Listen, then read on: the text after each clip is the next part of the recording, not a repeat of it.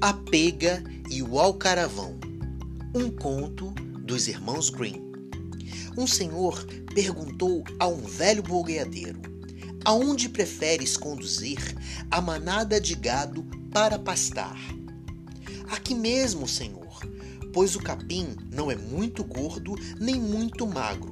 Do contrário, não lhe falta, não lhe faria bem. Por quê? perguntou o senhor. Estás ouvindo aquele grito rouquenho lá no pasto? Perguntou o boiadeiro. É o grito do alcaravão, o qual, em tempos idos, foi pastor, assim como a pega. Vou contar-vos a história.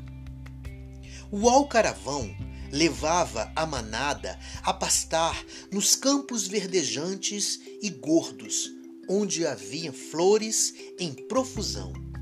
Por isso, as vacas ficavam rudes e fortes.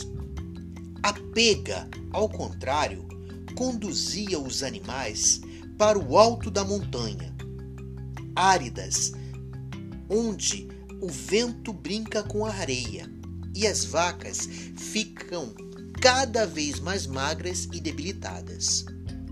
À tarde, quando deviam regressar à casa, o alcaravão não conseguia reunir as vacas, porque eram muito ativas e lhes fugiam para todos os lados. Ele então gritava: Volta, malhada, volta! Mas em vão, não havia uma que obedecesse ao chamado.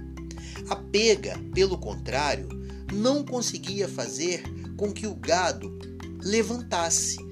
Tão fraco e extenuado era aquele rebanho. Upa, upa! gritava ela.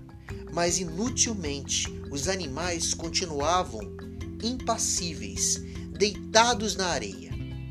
Isto acontece a quem não conhece a justa medida ainda hoje, embora não mais pastoreiem o gado, o alcaravão continua gritando: Volta, malhada, volta! E a pega repete: Upa, upa, upa! Este conto nos remete ao pensamento de que as pessoas nunca estão satisfeitas com aquilo que têm. Umas querem sempre mais e outras têm o suficiente e mesmo assim ainda acham pouco. Enquanto umas têm ganância em extremo, as outras não têm satisfação com aquilo que têm. Umas acham pouco e se reclamam por isso, e outras que têm o suficiente não dão o devido valor. A nossa vida é tão simples. Precisamos de abrigo, de segurança, de casa, de comida e de um trabalho para que possa nos sustentar. Ah, e o mais importante, saúde também. Nem muito gordos, nem muito magros.